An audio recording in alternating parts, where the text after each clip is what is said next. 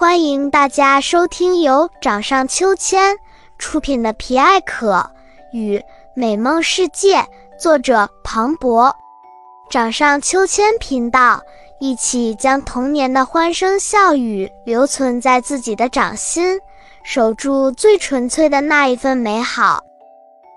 皮艾可与美梦世界第三章：图尔卡纳湖边的时间教堂。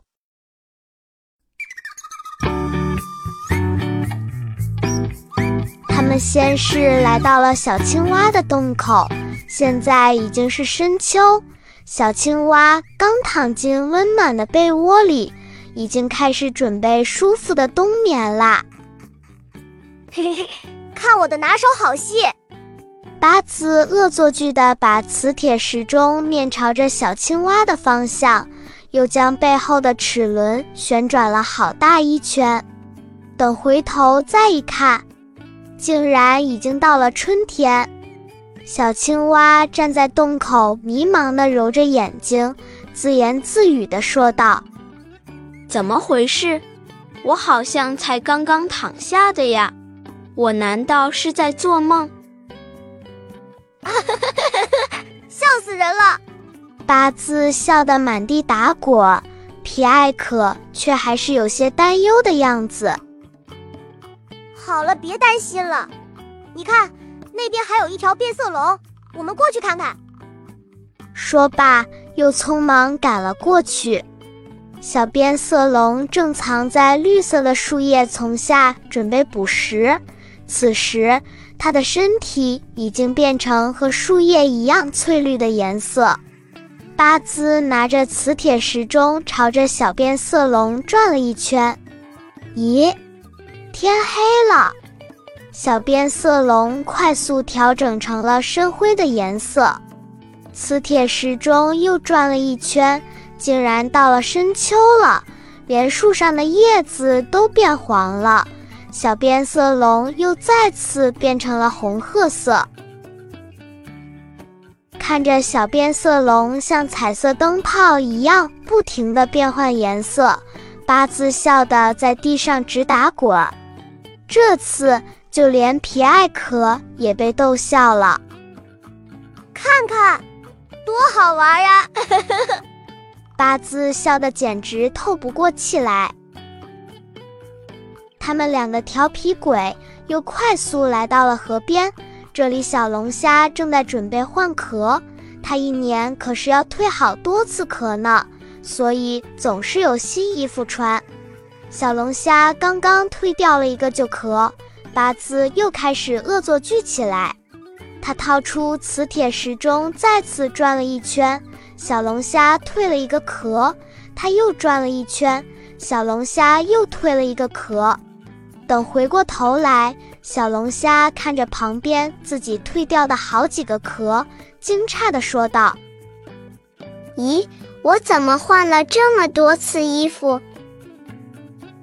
八字和皮埃可捂着嘴在旁边偷笑，恶作剧可太有意思了。他们两个又跑到很多地方捉弄别人，却已经全然忘记了自己当初曾说过不会轻易抢夺别人的时间的。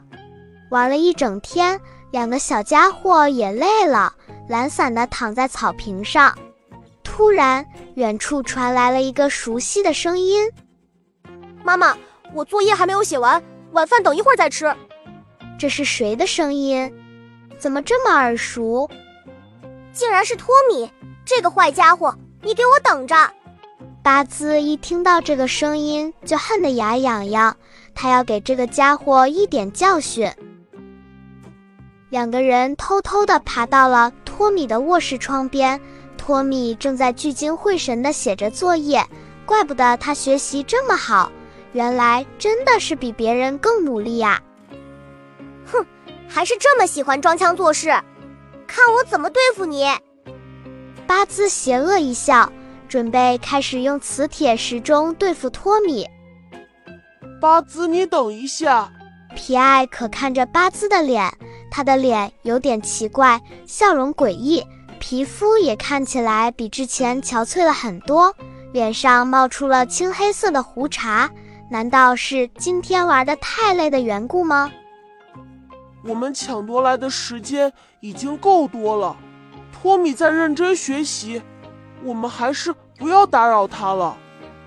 学习，我最讨厌听到“学习”这两个字，我偏不让他学习，这样他就考不出比我更好的成绩了。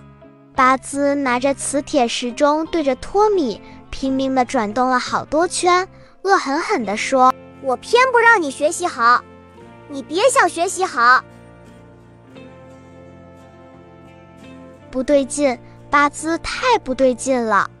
他虽然调皮，但从来不是恶毒诅咒别人的坏孩子。这个时钟一定有问题。皮埃克刚想把时钟抢过来，可是已经来不及了。托米的时间已经被磁铁时钟吸走了。只见他急急忙忙地收拾东西往外跑，一边跑一边喊道：“怎么回事？我还没有复习完，怎么就要期末考试了呢？怎么办？时间怎么过得这么快？这下你别想考出好成绩！”巴兹对着托米离开的方向大声喊道。皮埃可扳过巴兹的肩膀，好言相劝道：“巴兹。”你这样做太过分了！还没说完，巴兹一脸惊恐地望着皮艾可，他的声音在发颤：“皮皮艾可，你的脸怎么变成了这样？我的脸怎么了？”皮艾可摸了摸自己的脸，这一摸，他差点吓晕了过去。想要知道后面发生了什么神奇的事吗？欢迎关注掌上秋千频道，继续收听皮艾可与美梦世界。